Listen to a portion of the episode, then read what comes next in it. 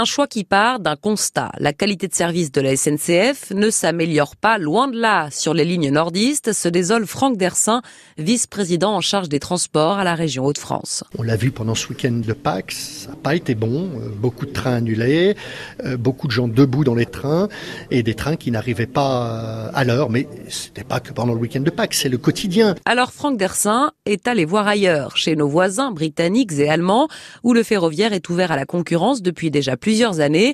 Il était accompagné de Luc Foutry, le président de la commission transport au conseil régional.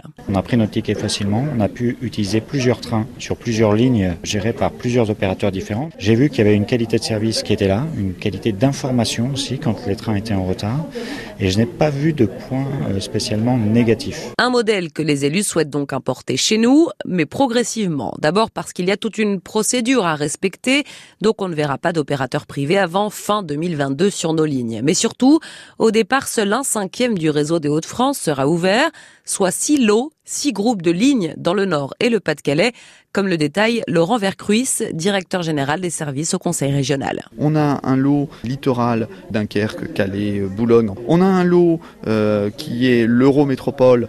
On a un lot qui concerne le sud du département du Nord. On a un lot de Lille jusqu'à Béthune et Lens l'étoile de Saint-Paul sur Ternoise jusqu'à Étaples, euh, Béthune et Arras, et enfin un lot grande étoile de Douai jusqu'à Amiens. Et les élus insistent, cette ouverture à la concurrence n'est pas une question d'argent, pas de lignes supprimées, pas de gares fermées.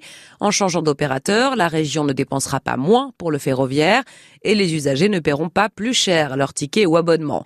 Autre précision importante, si un ou plusieurs opérateurs privés sont intéressés, la loi prévoit le transfert du matériel, mais aussi et surtout du personnel de la SNCF, précise Luc Foutry. C'est un petit peu le même principe dans les cantines scolaires. Quand euh, il y a un opérateur qui change, le personnel qui était affecté est repris. Il n'y a pas de suppression d'emploi.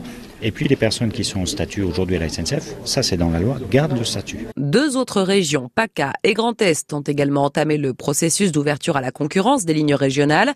Parmi les opérateurs intéressés, Keolis, qui exploite notamment le réseau de transport de la métropole lilloise.